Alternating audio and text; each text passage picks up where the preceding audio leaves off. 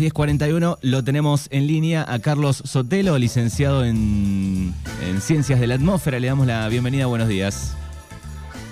Buen día, ¿qué tal? ¿Cómo estás? Muy bien, bueno, gracias por atendernos por estos minutos. Lo hacemos este, cada cambio de, estación o cada tanto charlamos un poco eh, para hablar del clima, cómo viene el ya que ha comenzado el otoño 2022.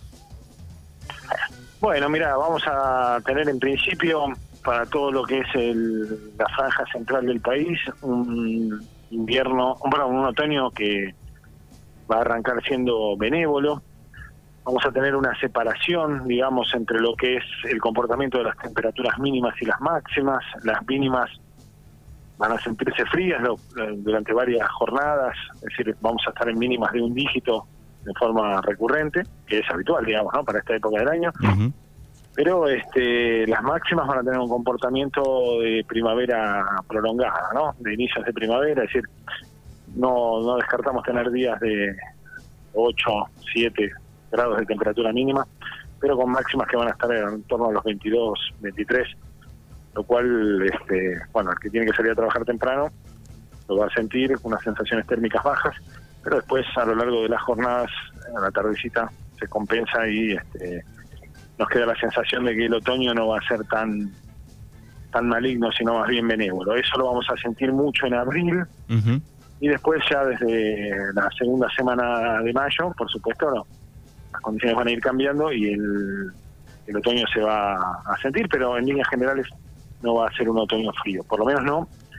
Las previsiones generales, después eh, el otro tema principal siempre es la precipitación, por un lado la, zona productiva es un tema siempre recurrente de la preocupación. por otro lado, bueno, después de lo que hemos vivido días anteriores con, todo el tema de, de las inundaciones, por ejemplo, en el sur de la provincia de Buenos Aires, producto de la tormenta gigante que se desató hace unos días atrás, ahí podemos decir que eh, teníamos en general, para toda la franja central del país, para el sudeste bonaerense también, una déficit muy marcado de, precipitación. Estábamos a esta altura con una diferencia de 30% respecto a lo que debería haber llovido si, uno siguiera el promedio histórico, es decir, un 30% menos de precipitación. Se recuperó, por supuesto, con todo el milimetraje del otro día. Pero bueno, a nivel productivo, eh, el milimetraje puede ser una cosa, pero este, la, utilidad es otra, ¿no? Es decir, si llueva 100 milímetros en, dos días, numéricamente puede ser este, eh, superávit de precipitación, pero productivamente no significa nada porque la mayoría eh, de toda esa precipitación termina escurriendo yéndose a las capas, a las napas este, inferiores, porque el suelo se satura, ¿no? Así que este a nivel productivo todavía estamos en, falta. Vino muy bien toda esta lluvia, recuperamos los niveles de déficit que teníamos y ahora entramos en los meses en que menos llueve, justamente a partir de marzo, que es el mes que históricamente presenta las mayores precipitaciones abril, mayo, junio, comienzan a ser los, meses con poca precipitación y así todo vamos a tener una falta de lluvia nuevamente en estos meses. Así que el panorama no es malo, no, no difiere mucho de lo que teníamos el año pasado, incluso diría que es un poquito mejor lo que teníamos líneas generales el año pasado para esta época.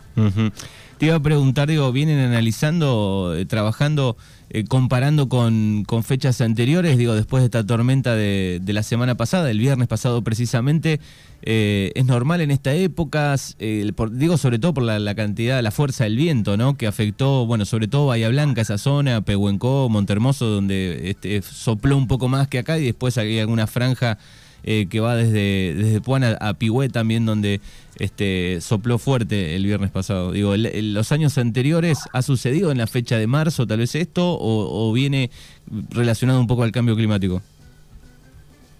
No se ha dado en forma muy recurrente esta combinación. Hemos, hemos tenido situaciones con viento intenso, incluso superior a los niveles que se han manejado estos días. Mira, para darte un dato, el registro de máximo viento lo tuvo Montermoso con 94 kilómetros, punto 4, 94.4 kilómetros por hora, con ráfagas que estuvieron rozando los 118 kilómetros por hora, ¿no? En ese momento.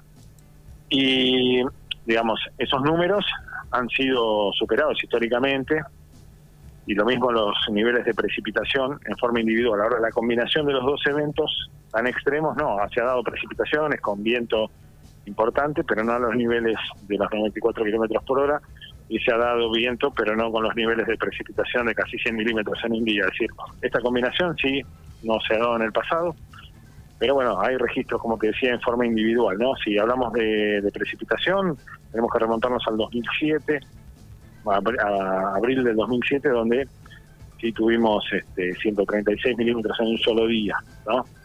Este, y si tenemos que hablar de viento, ya no tenemos que estar al pasado, sino en algunas situaciones, en meses, en, en años previos, hemos tenido pico. Quizás tampoco 24 horas de viento sostenido por encima de lo normal, eso sí es atípico, pero bueno, nada nada que no se haya dado, digamos, este, en algunas otras localidades en forma histórica.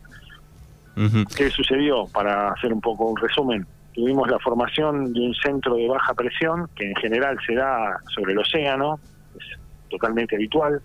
En este caso se hizo sobre el continente, es decir, el núcleo del centro de baja presión, ubicado más o menos a la altura de tres arroyos, y este esa formación lo que hace es genera un en este caso era un centro de baja presión muy profundo y generó este generó un movimiento de ascenso de aire muy profundo y bueno, ese aire tiene que ser compensado de otra zona y absorbió entonces aire de, las zonas lindantes y por lo tanto se produjo este importante viento en toda la región costera, desde Meda, inclusive desde Meda, lo que no es costero, hasta, te diría, Claromeco, toda una franja que a medida que nos acercábamos más hacia Claromeco, el viento era mucho más profundo.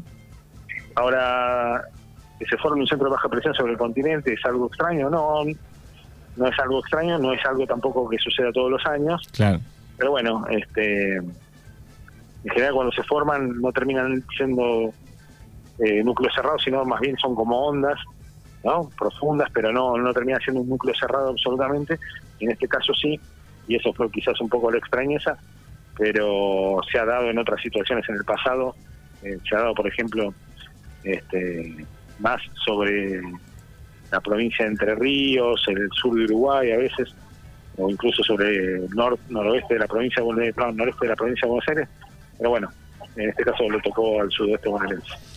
Bueno, muy bien. Es Carlos Sotelo que resume un poco cómo viene este otoño 2022 con eh, temperaturas que pueden, decías, llegar a los 24, 25 grados, pero las mínimas pueden andar, por ejemplo, acá vemos ya para este martes que baja la mínima 6 y tenemos entre 3 y 4, puede ser el, miércoles, por ejemplo, para la región, digamos. Sí, sí, sí. El, el, jueves a la mañana creo va a ser la mañana más fría de toda esta semana y el primer pulso frío importante Después, este, la semana entrante la vamos a tener más bien templada, con temperaturas que van a estar en torno a los 20, 21. Y la siguiente nuevamente hay una alza de temperatura y vamos a estar entre los 22, 23 las máximas. Pero bueno, comienzan a sentirse, como decíamos, las mínimas con un solo dígito y la sensación térmica a la mañana temprano que tiene que trabajar lo va a notar, va a notar el cambio en la masa de aire, no digamos del todo permanente, pero bueno, es una masa de aire que por lo menos los próximos 10, 15 días va a estar instalada. Muy bien, perfecto. Bueno, más seguramente llegando al, invierno volveremos a tomar contacto para resumir un poco cómo viene la, la estación. Un saludo. Dale, abrazo.